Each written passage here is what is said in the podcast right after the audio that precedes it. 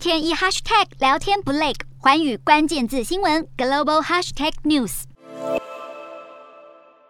之间多次发生天然气争议，尤其是二零零六到二零零九年的冬季，俄国多次对东欧国家断供天然气，还有乌俄之间的天然气价格争端。这些事件促成欧盟制定共同能源政策，以加强能源供应及价格的稳定性。而这就是所谓的能源供应安全。欧盟在二零一零年为了保障能源安全而制定天然气的供应安全法。法案在二零一七年修订，规定欧盟国家要加强应急准备来应付天然气中断事件。这些应急准备包括建立跨境连接系统，把欧盟国家的能源连成网络，并建立预警系统。由各国代表组成天然气协调小组，评估能源供应安全。各国可以监看会员的能源库存，开发低碳排放的氢能，预期逐步降低对天然气的依赖。法案敦促相邻的会员国签订双边团结协定。如果有协定国被俄国断供能源时，其他协定国可以透过能源网络将本国的库存支援被断供的协定国。然而，到二零二二年初，只有德国分别和丹麦、奥地利签署了团结协定。乌俄开战后，欧洲各国以加快速度签署团结协定，